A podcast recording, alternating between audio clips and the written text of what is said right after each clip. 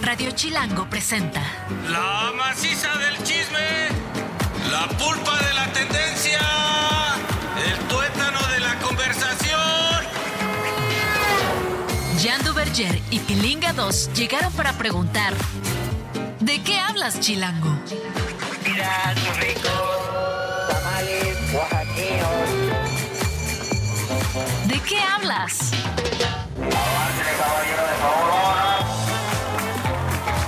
Buenas tardes, estamos nuevamente en De qué hablas Chilango por Radio Chilango, evidentemente 105.3 de FM y también digitalmente nos pueden seguir no importa dónde estén, son las 2 de la tarde con 3 minutos. Este programa es de Jan Duverger, pero yo lo acompaño y como esta semana no está Jan Duverger, hemos tenido una personalidad distinta, un perfil diferente ocupando su silla. En esta ocasión, el único, el gran Rodrigo Historias Chidas, Rodrigo Villanueva. ¿Cómo estás, Ro? ¡Bravo! Yo solo me voy a echar porras. ¡bravo! ¡Bravo! Muy bien, Pilinga. Me siento como cuando querías ver las noticias en la Ajá. noche y López Dóriga estaba de vacaciones y mandaban Sí. a otro. Ah, está otro, no está López no está Dóriga. López Dóriga, pero Extraño no su cuello. Eh, eh, quiero hacer mi mejor esfuerzo para llenar los zapatos del señor Duverger. el Va a estar difícil, ¿eh? Porque son unos zapatos muy grandes. ¿De qué zapatos muy, no, pues grandes. Lo voy Sí, a hacer, lo voy a Pilinga. Oye, como tú sabes, siempre empezamos con un poquito de chisme de lo que nos gusta. Esto es el chismecito. Toda historia tiene dos versiones o tres, contando la nuestra. Hoy hay chismecito. ¿De qué hablas, Chilango? No sé tú, pero yo sí estoy hablando acerca de que Rosalía parece ya haber olvidado a Raúl Alejandro. Sí se llama Raúl Alejandro, Raúl ¿no? Era una pareja que la verdad causaba fantasía, güey. O sea, Sí. ¿por qué? Porque los veías y dices, yo quisiera ser como ellos. Son buenos músicos, viven aventuras, siempre están juntos, se aman, se van a casar. Y en eso, ¡pum! Decepción, ¡pum! Rompimiento. Cada uno quedó, como se dice, recogiendo las piezas de su corazón. Pero Rosalía, pronto, o no sé si tan pronto, pero por lo, por lo menos ya, empezó el camino inequívoco hacia el que su corazón esté bien. Era crónica de una muerte anunciada o de un renacimiento anunciado, según yo, porque la Rosalía y Raúl Alejandro Raúl. que era una pareja de puro dembow, desde el año pasado creo que ya traían como sus fricciones. Sí, hombre. O sea, ya en que- todos lados hay. Oye, que tú, que yo, que tú las traes. Y se le vio esta semana a la Rosalía, que para mí es una mujer fantásticamente talentosa, con un chavo que yo ni conozco, Pilinga. Ah, no puede ser. A ver, ahí te va.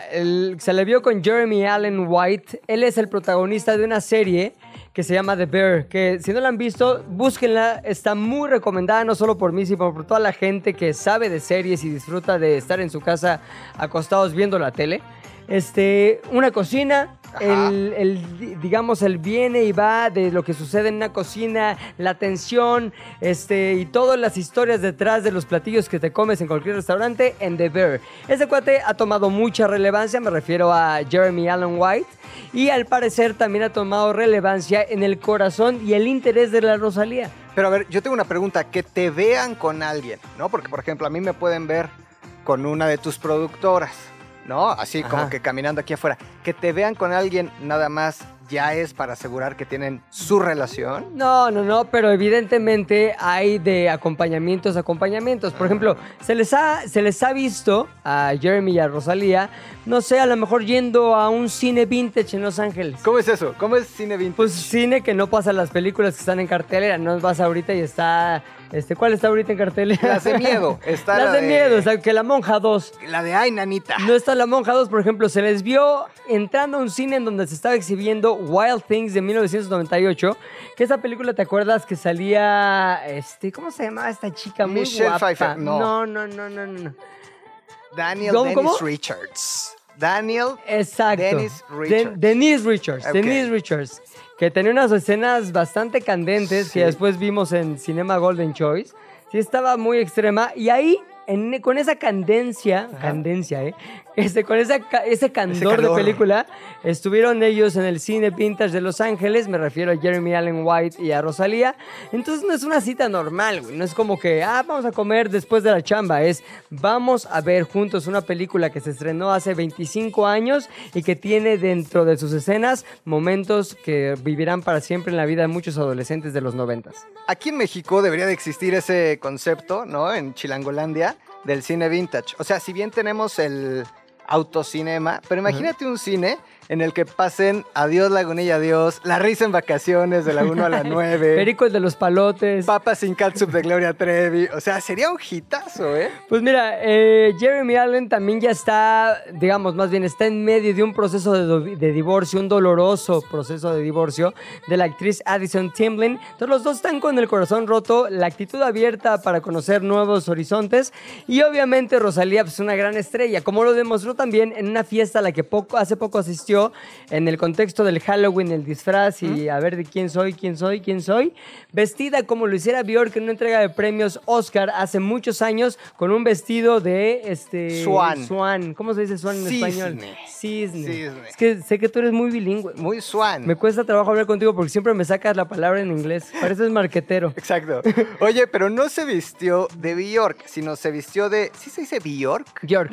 Bjork. Bjork. Se vistió Rosalía de Bjork vestida de cisne. O sea, Exactamente. es la imitación de la imitación. El mismo vestido que sacó Bjork en los Oscars lo sacó Rosalía en una fiesta. Ahora, ella no es la reina de los disfraces halloweenescos. ¿Quién es la reina de los disfraces halloweenescos? Será eh, Heidi Klum. Exactamente. La gran modelo alemana Heidi Klum es conocidísima porque saca los mejores disfraces siempre. Sí. Y todo el mundo cuando llega a esta época dice, ¿de qué se irá a vestir Heidi Klum? Es lo importante. Que del Pennywise. Que del Pennywise, que se de viejita. Que ya del se- Chucky. Ya, saca su Chucky. Su Chucky. Ya se vistió de, ya se vistió de viejita, güey. Ya se vistió el que más me ha gustado a mí, Oruga. Que era como una cosa rarísima, así hasta babosa, con ojitos de Heidi Klum. Pero este año su elección fue pavo real. ¿Cómo, cómo, cómo? Pavo real Porque macho. Además, siempre eh, los disfraces de Heidi Klum vienen acompañados de performance. Un poquito de performance, claro. Entonces, a ver, este año fue pavo. ¿Qué puede pasar con un pavo real? Pues que tiene, cuando un pavo real está tratando de impresionar a la hembra, un pavo Ajá. real macho me refiero, ¿qué es lo que hace? Abre la cola. Exacto. Se pavonea. Expande sus plumas. Gordo, gordo, gordo. Entonces, ¿cómo le haces para que las plumas, cuando estás haciendo un que se dirá cosplay de pavo real? Pues sí, digámosle que sí. Sí. Cosplay de pavo real, ¿cómo expande las plumas? No con plumas mecánicas. No. ¿Por qué no con nueve, ocho, nueve bailarines del Cirque du Soleil para que cada uno de ellos sea una sección plumífera? Y fue lo que eligió hacer Órale. Heidi Klum a la llegada a su propia fiesta que año con año este, da en Nueva York. Ahí te va, ahí les va a los que nos están escuchando por Radio Chilango. Hay una versión más barata. En la película de los Locos Adams, justamente Pericles se disfraza de pavo real de Thanksgiving. Esa botarga se la ponen y le sale mucho más barata que contratar a nueve cuates del Cirque du Soleil, ¿eh? La neta. Yo digo que este año Heidi Klum lo volvió a hacer muy bien. Chismecito 2. Tú, mi querido Ro, lo sé porque te conozco bien, eres un curador de belleza instagra- instagramera. Sí, ah, sí, sí, sí. O sea, sigo gente guapa. ¿no? Tú todo el tiempo estás ahí viendo a quién puedes seguir, cuál es el interés de la- del nuevo perfil que descubriste en Instagram. Y tú podrías ser fácilmente eh, susceptible a caer en el engaño que una, agen- una agencia que se llama The Clueless ha estado causando en los Instagram, más bien, ¿cómo se dice? En los usuarios de Instagram. Exactamente. Ok. ¿De a qué se dedica esta agencia de Clueless? A crear perfiles artificiales, es decir, hechos con inteligencia artificial de mujeres que no existen, pero que la verdad te dan ganas de seguir. O sea, sí están como bastante eh, estereotípicas, se dirá, ¿no? Es- pero muy guapas, pero en diferentes contextos. Y tú no encuentras terror, ¿no? Exacto, estereotípicamente guapas. ¿no? Estereotípicamente guapas. Y estaba viendo la foto, ¿no? Esta modelo se llama Aitana, me parece. ¿no? Correcto. Así la pueden buscar en Instagram, los que nos están escuchando. Aitana a secas. o No, Aitana López es la modelo más relevante que ha creado, si, es, si se permite la palabra, de Clueless. Y tiene 90 mil seguidores en Instagram. Este, digamos que es una cuenta que eh, se dice está la modelo en Barcelona, le gusta el ejercicio, le gusta la música como la de Blink 182, en donde también estuvo en el concierto de Blink 182, se ¿Ah, supone sí? que estuvo Aitana también, este, es modelo Y aparte de todo esto, pues vende algo de contenido exclusivo por 10 dólares mensuales para todos aquellos que lo quieran consumir. La verdad no estoy muy claro si ese contenido tiene un poquito de picante o es un contenido exclusivo nada más porque son fotos que no has visto en su cuenta normal de Instagram. Sí, sí tiene su guiño a la picardía, ¿no? Pero me gusta que tiene psicología del personaje. O sea, detrás, pues sabemos que vive en Barcelona. Podemos asumir que creció en los 90, ¿no? Porque le gusta Claro. Blink 182. O sea, me gusta que le metan este rollo detrás de psicología. Pero, ¿qué va a pasar, Pilinga? Cuando tú digas, quiero conocer a Aitana, ¿qué hubo con el meet and greet? Quiero el meet and greet con Aitana. O quiero la selfie, pues no se va a Pues la, poder. lleva, la llevas ahí en muñeco con una fotostática pegada en la, en la cara, güey. de muñeco de unicel, ¿no? Pero hay un modelo de negocio detrás, o sea, esto tiene una razón de ser, ¿no? Sí, claro, ven- venden ese contenido exclusivo, pero también puede hacer colaboraciones con marcas. Ah. Le invitan a eventos exclusivos en los que ella, evidentemente, a, a través de una voz también hecha con inteligencia artificial, puede describir qué es lo que vivió, qué está haciendo, qué está viendo. Y al final, hay opción de que las marcas utilicen los 90 mil seguidores que tiene hoy día Aitana, mujer que no existe, para publicitar cualquier cosa que quieran, lanzamientos, productos, bla, bla, bla, bla, bla. Ahora, The Clueless es esta agencia que hace modelos de inteligencia artificial, pero no tiene solamente en su portafolio a, Aitana. También tiene a otra chica con, digamos, características muy diferentes que se llama Maya Lima, que es una personalidad muy distinta. Ejemplo, ella, en lugar de vivir en Barcelona, es más ar- argentina. Ay, Le gusta Boca. Juniors, de mina, una mina. Es apasionada del fútbol, le gusta mucho el maquillaje, expresa su creatividad, en, sobre todo en comunicación. Ella le gusta mucho mostrar cómo es la manera de que, en que se comunica, ¿no? Entonces, podríamos estar ante la posibilidad de caer en algo que podría ser un engaño, pero pues ellos no en realidad no te están engañando porque te dicen en la cuenta, en el perfil, esta es una cuenta hecha con inteligencia artificial. Aitana o Maya no existen. Por más que te enamores de ellas, nunca va a pasar nada. Chismecito número 3. Chismecito número 3. Otro divorcio, otra separación, otro momento difícil. Joe Jonas, ¿te acuerdas de Joe Jonas? Joe Jonas que cantaba con sus dos hermanos en Los Hanson, ¿no? Ah, no, no, no, los Jonas Brothers. Los Jonas Brothers. Los Jonas Brothers, güey. Y ese momento en que todos dijimos, a ver, Joe Jonas se casó con Sophie Turner, la de Game of Thrones, qué padre está, hombre. Una mujer que es muy guapa, pero también a mí me asusta algo particularmente. Es muy blanca. Es muy blanca. O sea, ¿Pero por más qué te blanca asusta que que sea tan blanca? Porque me asusta. Diré, ¿está viva o muerta? No, No, no. no, no. Ah, bueno, Game of Thrones sí tendría algo que ver con eso, pero no, no, no. Ella es muy guapa, vivieron un romance idílico, sin embargo se empezó a desmoronar. güey. O sea, todos sí se sabemos. casaron. Se casaron, güey. Tienen hijos incluso, un hijo dos hijos por ahí, procrearon. Ajá. Y la bronca es que los problemas siempre llegan a los matrimonios idílicos. Siempre Sí. la realidad se impone y se empieza a desmoronar. Bueno, tú sabes de eso. Yo sé de eso, yo sé. Y es que dicen que cuando el dinero sale por la puerta, el amor sale por la ventana. Por la ¿no? ventana. Y ahí no sé si Joe Jonas tenía sus problemas de dinero o qué fue lo que propició el divorcio. Pues no sabemos muy bien, lo que sí es que fue una ruptura un poquito complicada o ¿Ah, compleja, porque se dice que ella ya estaba dando algunos signos de que no estaba muy cómoda en el matrimonio e incluso se mencionó que en una entrevista que tuvo con Macy Williams, que era otra de las protagonistas de Game of Thrones, y se hizo alguna indicación de que a lo mejor Joe Jonas no estaba equipado para las artes del amor como ella hubiera deseado. ¿Ah, sí? O sea, lo un quemó. chismesazo, un chisme- no chismecito, chismesazo. Chismesazo, porque imagínate que dices, es que la verdad mi esposo no se No, está sí. rifando como debería de rifarse. O no calza, ya sabes, un poco oh, por ahí oh. fue el asunto. Ahora, importante, ¿cuál es la nota, el chismecito de ahorita? Que Sophie Turner ya fue vista besándose con otra persona que no se apellida Jonas Brothers. Así de todo. Así que no sabía Jonas paterno y materno brothers. Sino más bien aristócrata, aristócrata inglés, que la verdad suena más pederator. güey. Imagínate, esta persona se llama John Dickinson Pearson Ajá. y es un aristócrata inglés de 29 años y aparte heredero. Ok. ¿De quién? Del cuarto visconde de Cotray, condado de Sussex. O sea, pones Jonas Brothers contra, Contra. condado de Sussex, dices, pues sí dio un subidón a su carrera. Hot dog contra fish Un- and chips. O un Wellington. Un Wellington. O sea, un buen que, Wellington. para los que no sepan y nos estén escuchando, que es como un, un filete. Es un filete envuelto. que está envuelto en un pastry, todo lo voy a decir en inglés, ¿eh? Envuelto en un pastry que es como pan de hojaldre. Ajá. Y es muy difícil de hacer, según nos lo dijo, ¿cómo se llama el que se enoja en la cocina? Eh, Gordon Ramsay. Gordon Ramsay. Es como un paste de Pachuca Hidalgo, pero Pe- en pero de filetón, De filetón. de zorrachera. Cuarto chismecito.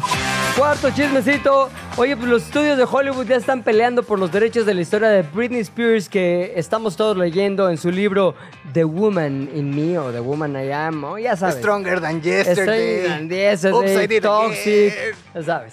La onda es que es una historia que tiene posibilidad de convertirse no solo en una ficción o una película de ficción o una biopic, sino también en documentales, en cualquier tipo de contenido que pueda seguirle rascando o sacando jugo a la historia de Britney Spears y todo lo que hay detrás con todos los chismecitos involucrados. Yo lo veo más como, más que biopic, yo lo veo como serie documental en alguna plataforma. Porque yo no iría al cine a ver la película biográfica de Britney, pero sí me aventaría el maratón de la serie en alguna plataforma viendo sus chismes, ya sabes, que qué pasó con Justin, que qué pasó con el otro, que por qué se rapó.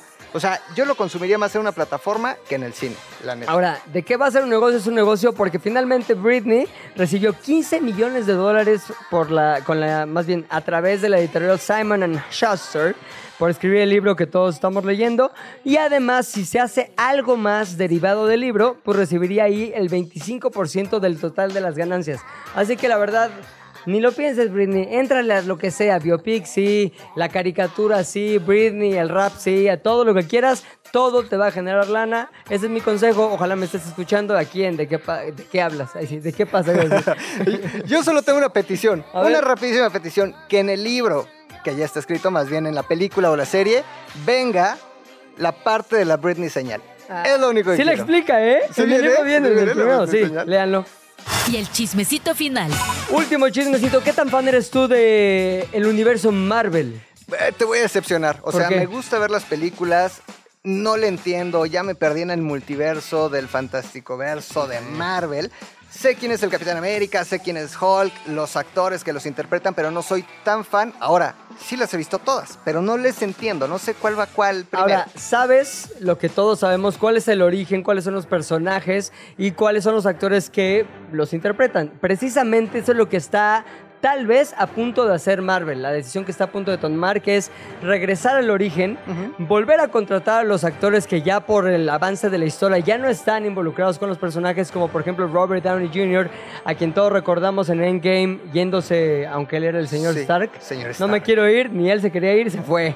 Bye. Lo mismo con Scarlett Capitán América. Johansson, Capitán América. que es este Hemsworth. Chris Evans. Ah, Chris Evans. Sí, en- Thor es, es- Hemsworth. exactamente. Ah, Scarlett Johansson. Entonces, sí. ¿por qué tendría lógica volver al origen? Precisamente porque ahí es donde está la lana. ¿Ah, sí? La lana está en el origen porque también mucha gente está diciendo ya se volvió muy complicado, ya hay muchos spin-offs y eso es lo que explica Bob Iger, que es el mero mero de Disney que está a cargo del universo Marvel, es, a ver, tenemos ya demasiada eh, oferta, muchos contenidos, tal vez ese fue nuestro error, dejamos que la gente se embuchara, ¿cómo se dice? Como que se, Se- indigesta- indigestara indigestara. de contenidos Marvel, volvamos a lo básico. Los personajes que todos queremos.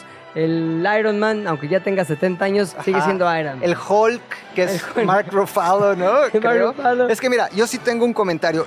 De las últimas que vi, una de Ant-Man, y era un tema súper complicado de los multiversos, de la cuántica, como muy rebuscado.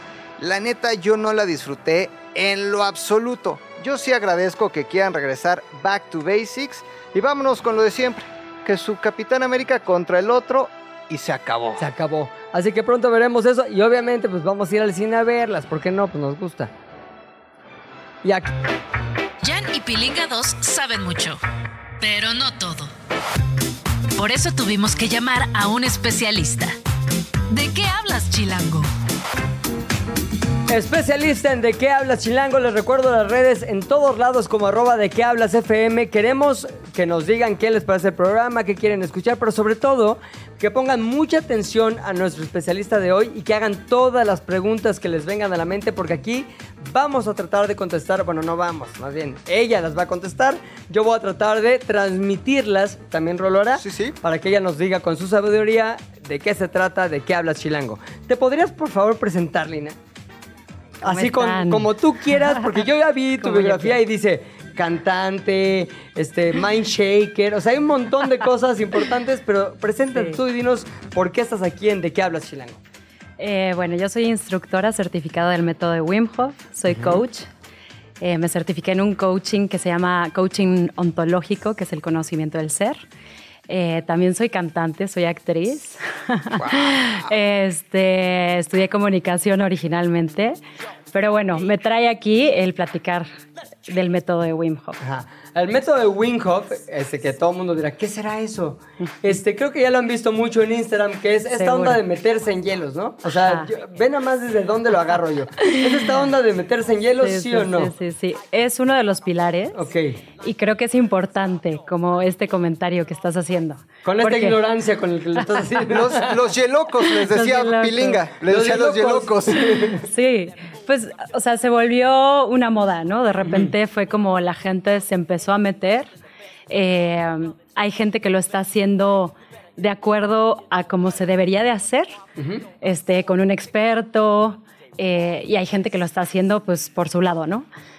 Eh, pero bueno, sí, estoy aquí para platicarles un poquito más y que no nos quedemos con la idea que es nada más meterse a los hielos. Ahora, lo importante es, ¿por qué el método Wim Hof? ¿De dónde nace? ¿De dónde sale? ¿Cómo llegas tú a él? ¿Nos puedes decir eso a modo de preámbulo antes de irnos a un corte que ya está a punto de llegarnos el momento de la guadaña? Claro. Eh, bueno, Wim Hof es un neerlandés. Eh, O sea, es una un- persona, Wim Hof. Wim Hof es una persona y es, él dice que es un científico que ha usado su cuerpo para demostrar muchísimas cosas. Ahorita ya les iré platicando qué. Eh, y es un método increíble porque podemos sanarnos física y mentalmente por medio de la respiración y la exposición al frío, poniendo nuestra mente también a nuestro servicio. Yo llego a esto porque un poco antes de la pandemia veo un programa en Netflix que se llama The Whoop Lab. Eh, en el segundo capítulo veo a Wim Hof y yo dije, ¿quién es este loco? Me encantan los locos. Sí. Me creo una loca. ya hice las paces con eso. Locos. Es, Lina es una Y loca. Eh, y me acuerdo de haberlo visto y decir, algún día voy a estar ahí. Eh, llamó mucho mi atención, me metí a buscar y encontré las respiraciones del método. Las hice y dije, wow, ¿qué es esto? O sea, Aparte de la, de la personalidad de Wim Hof, ¿qué fue lo que te causó tanto interés en términos del proceso o de las opciones que él daba para curarte, para alinearte, para todo aquello que es un beneficio del método?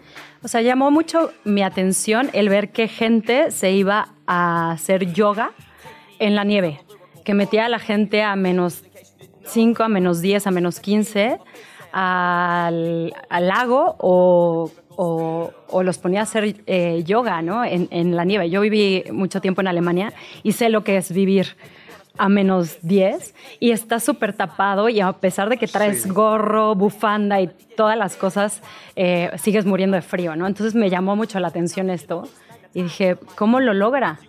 O sea, y eso fue como una de las cosas, como esto que lleva a la gente a romper límites, pero no es romper límites desde un lugar de estupidez, ¿no? Sino Ajá. como con mucho fundamento atrás. y Ahora, eso llama mucho Yo la estoy atención. ansioso porque me digas para qué sirve y por qué deberíamos o no este, intentarlo.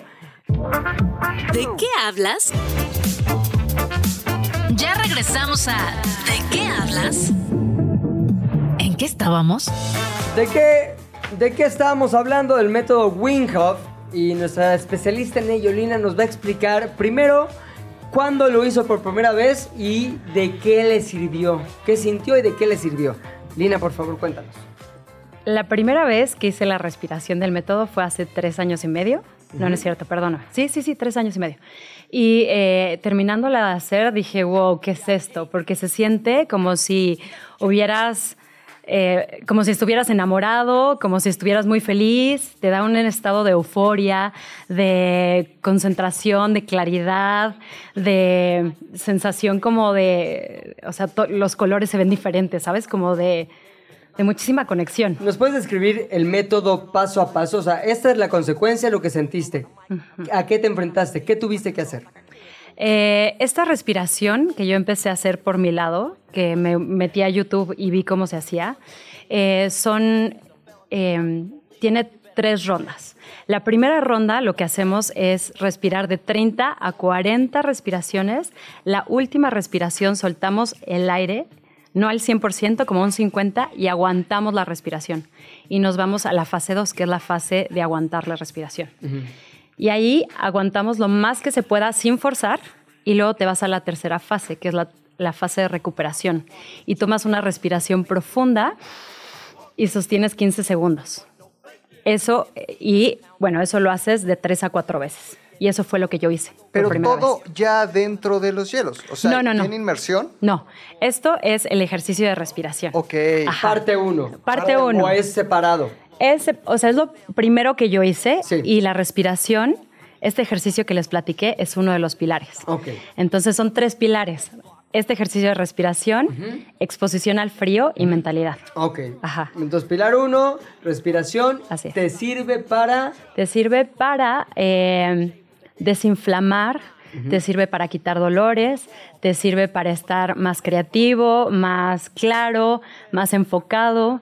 Eh, ahí se segregan un montón de hormonas que eh, pues te ayudan, por ejemplo, eh, lo que les platicaba, ¿no? que, que a Wim Hof en el 2011 le inyectan una bacteria directamente en el torrente sanguíneo y él no se enferma haciendo esta respiración. No tiene todas las reacciones inflamatorias que le debió haber provocado esta bacteria.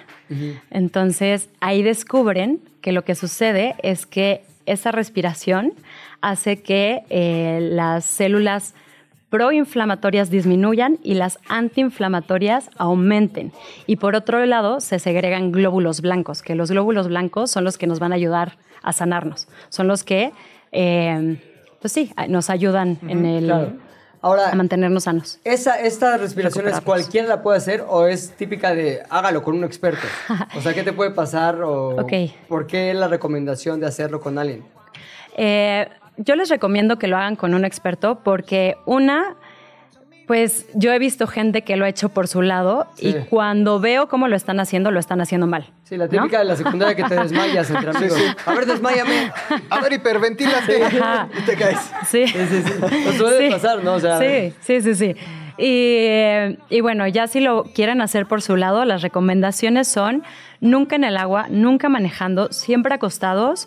No se recomienda para embarazadas y no se recomienda para personas con epilepsia. Tampoco se recomienda para personas que tengan problemas graves cardiovasculares. Órale, ¿por Y, qué? eh, las embarazadas, porque no hay estudios de qué le puede pasar al feto. Claro. Y como tenemos esta fase donde aguantamos la respiración, Claro. que es la hipoxia, hay falta de oxígeno. Entonces no sabemos qué le pudiera pasar al feto. Este, a las personas con epilepsia, porque les puede venir un ataque, Sí. ¿no? Y eh, a las personas que tienen problemas cardiovasculares, eh, porque hay un cierre de las venas hacia la cabeza, entonces, o sea, hay vasoconstricción. Entonces, si ya tienes como una Por la enfermedad... pura respiración. Porque la aguantas la respiración. también, ¿no? O sea, llega un momento en donde no respiras. Ajá, exacto. Cosas así. Ajá. Ok, entonces, la gente que no tiene cerca un experto que lo pueda guiar, no se recomienda que lo haga. ¿O hay una manera menos riesgosa de hacerlo cuando no tienes a nadie alrededor que te ayude? Eh, hay guías en YouTube, por ejemplo, hay la guía de Wim Hof, que es bastante buena y vienen todos estos protocolos. Y si la gente lo sigue, si no tienes una enfermedad grave, entonces lo puedes hacer, ¿no? Siempre es recomendable hacerlo con un experto, pero lo podrías hacer por tu lado, como para experimentar qué es lo que se siente, ¿no? Correcto. Ahora, segundo pilar es resistencia al frío. Ajá, ¿Cómo se, combina? O sea. ¿Se combina o no se combina? ¿O en qué consiste el segundo pilar? En tu congelador, pilinga. Empiezas en casa. Voy por un bubulbu. Eh, sí, eh, o sea, lo que es bueno de hacer la respiración antes de la exposición al frío es que preparamos al cuerpo. Y vieron en un estudio que lo que sucede es que si hacemos antes las respiraciones, se empieza a segregar como calorcito. Las intercostales empiezan a, a sacar calorcito. Entonces, pues preparan al cuerpo para el shock que va a vivir. Eh, la exposición al frío es de mis partes favoritas. Es que las dos son increíbles. La verdad es que, bueno, la, la gente que va a los talleres sale muy contenta. ¿Tú hiciste el mismo día el pilar 1, respiración, pilar 2, exposición al frío? No. ¿Qué? Hiciste primero respiración y luego te toca el hielo. Yo hice durante mucho tiempo, yo creo que dos años hice las respiraciones y luego tuve un problema eh, donde eh, fui al doctor y me dijeron, pues puedes tener como problemas bastante graves. Y me dijeron, traes como, hay un desequilibrio que me dijeron, o puede ser cáncer o puede ser premenopausia. Eso Sí. fue hace dos años, tenía yo 38. Y yo, ¿cómo cáncer o premenopausia? Y ahí fue que dije, este método tiene esto de la exposición al frío, pero como a cualquier otra persona, a mí también me incomoda el frío. Claro, claro. Horrible. y entonces yo dije, chin, caray, pues, ¿y si lo aplico? ¿No? Y entonces fui y hice la exposición en frío y ahí todo empezó a mejorar en mi vida. O sea, lo empecé a hacer constante, empecé a hacer duchas de agua fría y mis sistemas empezaron a regular. ¿Y cuál cáncer ni cuál nada? o sea, nada, te nada, regulaste nada. Me regulé perfecto. Ahora, ¿cómo fue ese momento? ¿Cómo la experiencia de exponerte por primera vez al frío extremo? Es, ¿Estás ahí? ¿Llegas? Porque yo siempre que veo en Instagram están como que en un jardincito y hay tipos alrededor. ¡Vamos! ¡Tú puedes! O sea, es así como de... ¡Eh! Y, y en un Grábale, solo día, grábale. ¿no? Porque, o sea, es- son personas que hoy bajan de correr y se meten a los hielos. Y es lo único que vemos, nada más en Ajá. las redes sociales, ¿no? Que Sí. de 0 a 100 van a hielos Ajá. o a Toluca, Sí. que hace el mismo frío. Pues miren, los talleres, lo que sí hacemos, cada instructor tiene como su modo. Yo lo que hago es al principio meditamos, ponemos una intención y luego vemos la parte de ciencia, la teoría. Este, les platico un poco mi historia, les platico quién es Wim Hof y después hacemos, eh, hay un espacio de breathwork, porque pues para respirar, respiramos muy mal. Los seres humanos, ¿cómo creen que respiramos? Eh, Pues normal, yo diría bien. con la boca, ¿no? No está tan difícil. Con la boca. boca, como- Ajá, eso es súper malo. ah, eh, Ya hay muchos estudios de que es súper malo respirar por la boca. Y luego respiramos eh, corto, respiramos nada más con los hombros, ¿no? Así, Ah, sí, es cierto. en vez de... Profundo. Estamos mal hechos, Lina. ¿No? Estamos mal... Es mal hábito, ¿no? Ajá, es un mal hábito. Ok. Porque los bebés, ¿cómo respiran? Bien. Respiran muy bien. sí, ajá, exacto. Respiran con diafragma. Y entonces eso lo, o sea, por eso pueden gritar como gritan y por eso es que ¿En qué momento nos arruinamos? O sea, si, si, de, si de chiquitos lo sabíamos hacer bien y Mm. de manera natural e intuitiva, ¿en qué momento algo pasa que empezamos a hacerlo mal? Pues muchas cosas, pero entre ellas muchos bloqueos de no digas, no grites, no hagas. Claro. Y entonces todo eso nos empieza a contraer. Y traemos muchísimas contracciones como seres humanos, pero traemos el recuerdo de cómo respirar bien. Entonces lo que yo hago es decirle a la gente, esa sensación ya vive dentro de ti. Igual ahorita la tienes que fakear un poco para, porque respiramos panza-pecho. Y entonces al principio es raro, ¿no? Como mover la panza mientras respiras. Sí. Sí, a ver, todo el mundo, todo el mundo que lo escucha está así. Panza pecho, panza pecho, panza pecho. Pero si van manejando, no, ¿verdad? Si No, no, no. No, no. Estaciones en el periférico y ya panza Hace pecho. su panza pecho. Periférico. Por favor, oríllese a la orilla y entonces haces respiraciones. Ahora, el frío, estábamos en el pilar número dos. Ajá. Este no es esta onda de todo el mundo gritándote, No. vamos, vamos, Lina, sino más bien es un proceso, nos explicaste que proceso. una meditación. Cuando llega el momento de meterte al hielo. ¿qué es lo que experimentas y qué es lo que está pasando en tu cuerpo? Eh, lo que experimentas es, bueno, hacemos esto que les decía. Sí, sí. Primero preparamos por medio de este ejercicio de respiración y luego los preparamos para saber cómo entrar. Y de las cosas que a mí me parecen más increíbles es como hacer conciencia entre que la mente no entiende entre lo que es real y lo que no es real. Si tú estás enfrente de la tina y empiezas de que qué miedo, qué frío, qué horror, sí, sí. El sistema simpático, que es el de huida, empieza así a todo lo que da el corazón, la Ya, ya, ya, ya. respiración y con un chorro de miedo. Chíspate. Entonces, lo que hay que hacer es respirar muy lento por nariz, inhalo por nariz, exhalo muy, muy lento por boca y eso hace que el sistema simpático se prenda, que es el de tranquilidad. Y entonces me relajo y empiezo a visualizar qué sí quiero y cómo sí quiero vivir la experiencia. Y entonces tú le dices a tu mente, le das la instrucción, hacemos un par de inhalaciones profundas para empezar a también tener la conciencia de que cuando entro es lo que quiero hacer. Entras y hay una reacción normal del cuerpo que se llama gasp, que es como esta sensación, ¿no? Exacto. Y entonces el cuerpo lo hace por sobrevivencia. Y hay una vasoconstricción. Se manda toda la sangre calientita a los órganos vitales. El cuerpo entiende que sin una mano y sin un pie podemos sobrevivir. ¿Es corazón, cerebro, pulmones, Pulmones. panza o qué es? Ajá, sí, como todo lo que está en medio, ¿no? Ajá.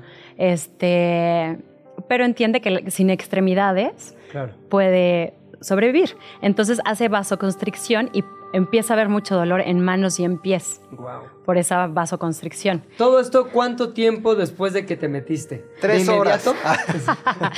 O sea, de inmediato hay esta vasoconstricción y entonces lo que sucede es que la gente siente esto y siente que no puede respirar y yo estoy ahí, ¿no? O los instructores estamos ahí diciéndole a la gente, respira, inhala, exhala, acuérdate, tu exhalación lenta y larga. Ajá. La gente empieza como, porque es una reacción normal también de miedo. Sí. ¿no? Y entonces en el momento en que la, y también la mente, ¿no? Empieza de que te vas a morir, ¿qué estás haciendo? porque te hiciste esto?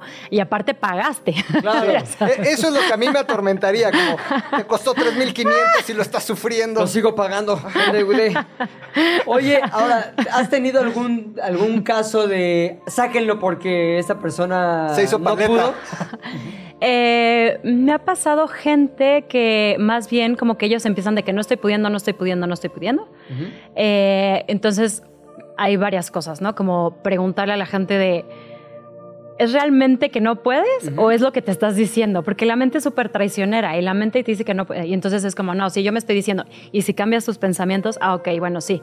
Ah, sí puedo, sí puedo, sí puedo, y ya la gente puede, ¿no? Normalmente tardan como 30 segundos en Sí. que se relaje esta Ah, situación. caray. Ah, Y en tiempo hielo, 30 segundos, Sí. se debe sentir como 30 horas, ¿no? Ahora, la experiencia completa, ¿cuánto dura? O sea, ¿cuánto tiempo estás ahí? Dos minutos. Dos minutos. Dos o sea, minutos. 30 segundos ya vas en el 25% del tiempo que durarás en- adentro. Sí. Ok. Sí. Entonces, usualmente se calman como después de los 30 segundos, ustedes están ahí apoyándolos y guiándolos, y luego cuando empieza la calma, ¿qué experimenta la persona que está dentro de la tina con hielo? Pues ya experimentan un estado de presencia absoluto. Ujú. Eso es como lo que a mí me encanta tanto la respiración. La gente me dice unas cosas de estuve como nunca en mi vida presente, no estaba pensando, en paz. O sea, hay gente que tiene de verdad hasta experiencias religiosas de, de pude despedirme de alguien que ya falleció. Este, pero bueno, en los hielos sobre todo pasa esto, como cómo la gente logra controlar su mente y que no la mente los controle a ellos. Entonces llega un momento donde dicen, wow, sí soy mucho más poderoso de lo que creo que soy y pude con esto, ¿no? Aunque parezca de repente algo de white sicans. Poquito la va. Un poquito, un poquito, poquito. El- uno de los mayores miedos del ser humano en general es el miedo. Entonces no es tan white sican. O sea, le tenemos miedo al miedo. Le tenemos miedo al frío. Ah, el frío, el frío. Es uno de nuestros miedos más grandes. ¿Ah, sí? Sí. A Sí. ver, yo, yo sí intenté, no se lo has hecho, yo sí intenté, ah, le voy a quitar la caliente a la Totalmente. regadera. En esta onda de, ah, es bueno echarte agua fría hasta pre- para despertarte mejor. No duró nada. No, No, no, ya, ya, ya, ya. Ya luego mañana lo vuelvo a intentar. Este, obviamente no tengo una línea ahí de, a ver, no hay bronca. Sí. Sino más bien, sí le tenemos eh, un rechazo instantáneo Rechazo. a la incomodidad que causa el frío. ¿En qué momento esa incomodidad se convierte en esta sensación como de, ay, qué rico que me estás describiendo? A los, pues te digo, hay gente que tardará entre 30 y un minuto. Y ya después hay gente que hasta llega a los dos minutos y me dicen como, ya, no, déjame. Wow. Espérame, Lina, dame. Ah, sí, sí. Ya se calentó. Ya se calentó, Lina. Échale más sí. Eh, en el método lo que hacemos es, queremos meter al cuerpo en estrés hormético. Entonces, con dos minutos ya tenemos todos los beneficios que queremos lograr. Eh, hay gente que pues luego la dejamos un poquito más. Tres minutos es bastante safe, pero también nos es importante mencionarlo, eh, que mucha gente lo está haciendo sin certificaciones y nada más porque fue y tomó un taller. Claro. Y entonces van y dejan a la gente muchísimos minutos y eso puede ser peligroso. Y para la historia del Instagram y se convirtió en una modita rara. Sí, sí, sí. Entonces, eh, lo que queremos aquí, esto es bien importante mencionarlo, el estrés hormético, que el estrés hormético lo vivimos tanto cuando estamos aguantando la respiración, en la hipoxia, como en la hipotermia, pero tiene que ser corta la hipotermia y corta la hipoxia. Y esto es la hormesis, que es el cuerpo adaptándose ante estos factores, ante un estrés corto. Ok, hipoxia es falta, Falta de, de respira- de oxígeno. Y la hipotermia, evidentemente, es falta de la temperatura normal del cuerpo, que es 36 grados, más o menos. 30 y, ajá, O sea, estamos 36.5. abajo de eso, ya estamos en hipotermia. Eh, no se le considera, o sea, tiene que bajar hasta cierta temperatura, como Ajá. a 34 grados. Pero sí, digamos que su labor es llevar a la gente ahí y después Bajar. sa- sacarlos de ahí. Ajá. ¿Cierto? Y, y lo que sucede también es que baja la temperatura corporal y empieza a haber una termogénesis. Y el cuerpo lo que quiere es regularse. Entonces ¿Qué empieza a haber una termorregulación, eh, producir calor. Ya. Ok. Y- Uno empieza a producir calor. Ajá. Y entonces eh, el, el cuerpo va a buscar la homeostasis, que es el equilibrio. Sí. Entonces, si estamos allá adentro, es como el cuerpo empieza a temblar para recuperar esos 36.5. O sea, temblamos para, para darnos calor, Ajá. ¿no? Te- temblamos para generar temperatura. Exacto. Ok. Ajá. Eh, fí- fíjate, eso le hubiera servido mucho a Jack. Jack, Estar ahí.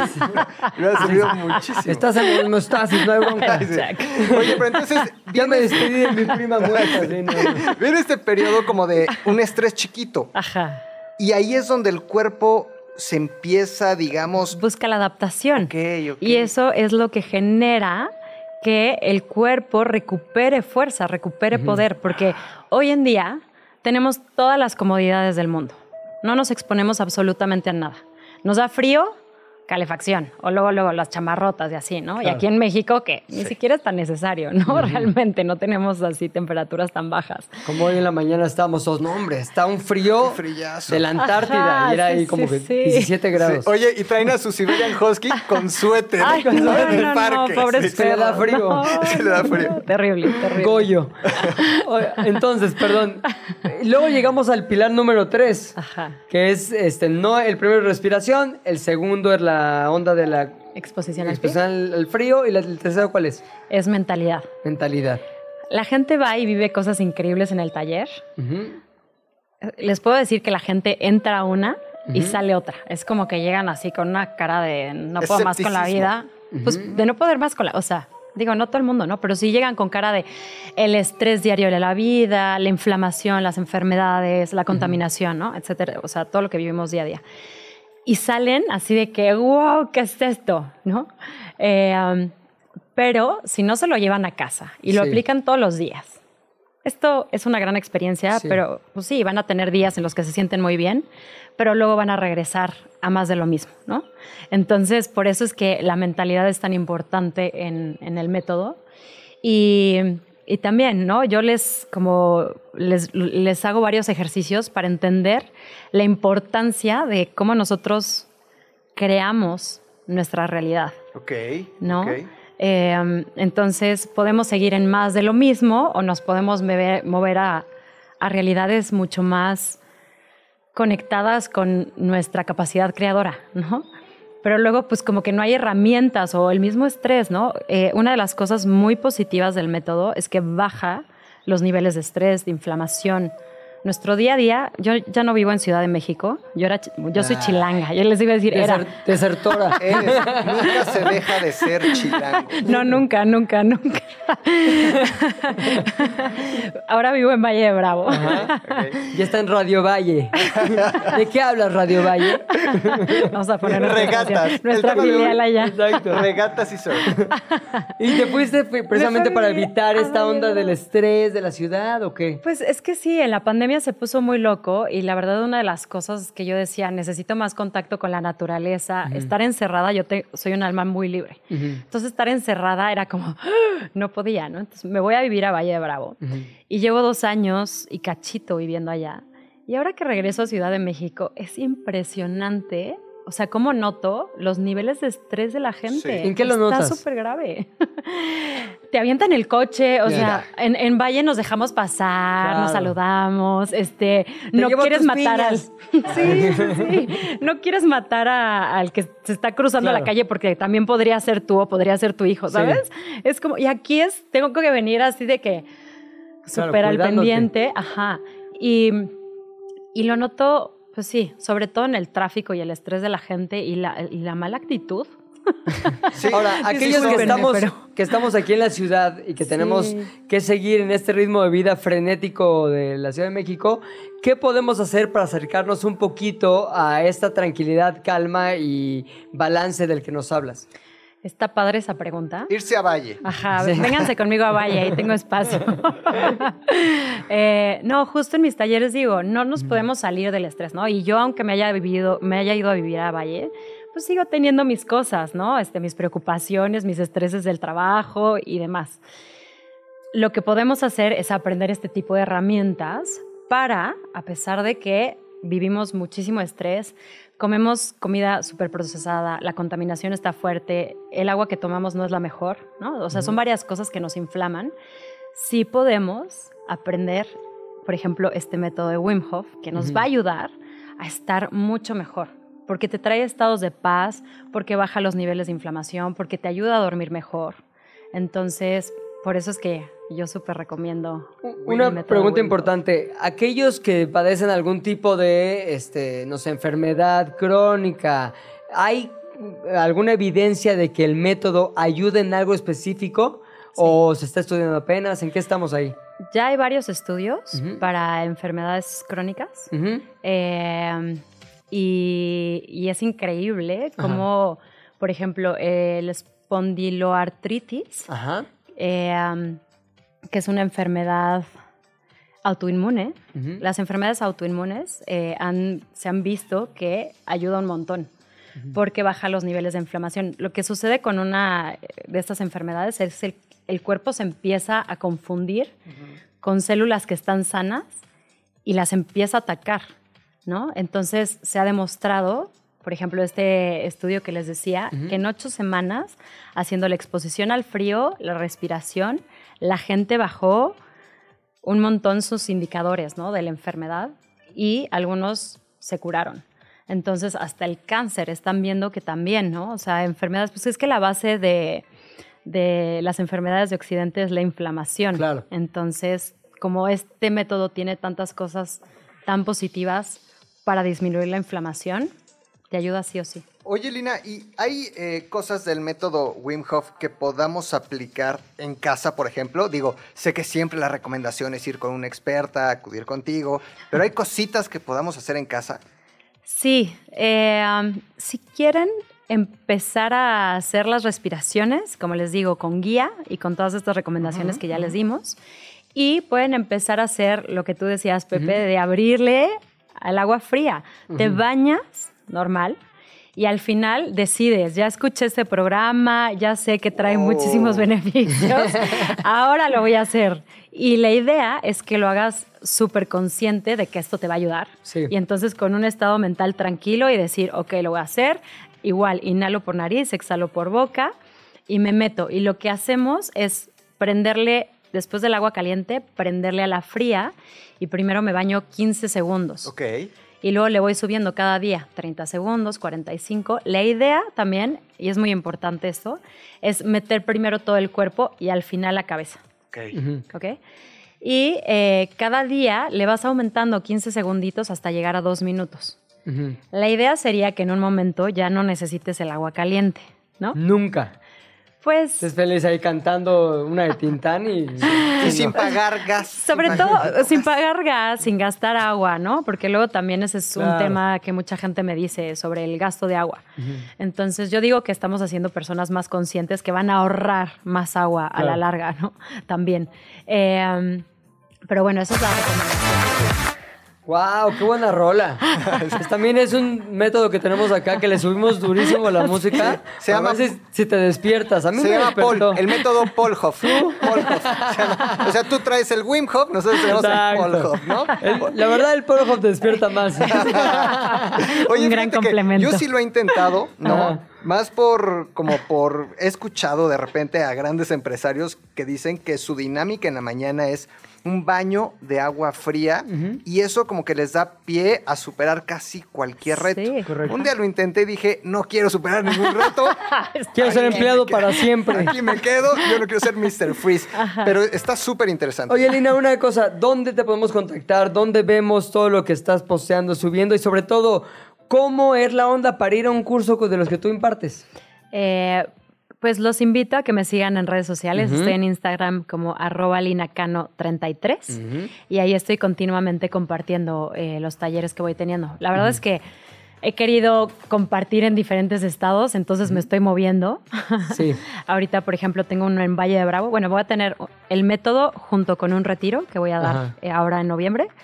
A finales de noviembre me voy a Guadalajara, el 26 de noviembre, y luego el 2 de diciembre a Veracruz. Como que ando movida. Sí. Entonces, pues para ahí, para que se vayan enterando. ¿Y el curso es con más personas? O sea, Sí. si yo decido asistir a uno, voy a estar compartiendo la experiencia con otras personas que también están viviéndolo por primera vez o están como por etapas, como, ah, los principiantes, hoy, mañana, los que ya están cañones. Hieloquitos, mañana. Hielo College. Eh, este taller que yo doy es el taller de fundamentos. Hay dos, el de Sí. fundamentos y el avanzado. El que yo doy ahorita es el de fundamentos y vas a estar con personas que o ya practican el método, pero que pues lo empezaron a practicar por su lado o que quieren seguir aprendiendo, o personas que nunca han experimentado nada, que por primera vez van a ser, ni, casi que ni conocen a Wim Hof muchas veces, ¿no? O sí, vieron lo de los hielos, vieron algo por ahí y ya. Y luego está el de avanzados. Para esta gente que ya tomó el fundamentos, se va al avanzados, eh, que yo me voy a hacer la certificación ahora en febrero a Polonia. Ándale. Súper. Sí. Oye, no hay que llevar tu bolsa de hielos, ¿verdad? Ya uno llega así. ¿Traes tus hielos fiesta? Ahí va a estar rudo porque te suben a la montaña en shorts y así a, Claro. A temperaturas bastante bajas. Esperamos verlo ya en tus redes sociales. Oye, Lina, un gusto haberte tenido aquí en De qué hablas. Muchas gracias. Recuerden, por favor, que este programa y todos los programas de De qué hablas están disponibles en Spotify, en Spotify también, en De qué hablas Chilango, así nos encuentran. Y en todas las redes, redes como arroba De qué hablas FM, Instagram, TikTok, X, donde quieran escucharnos, ahí vamos a estar.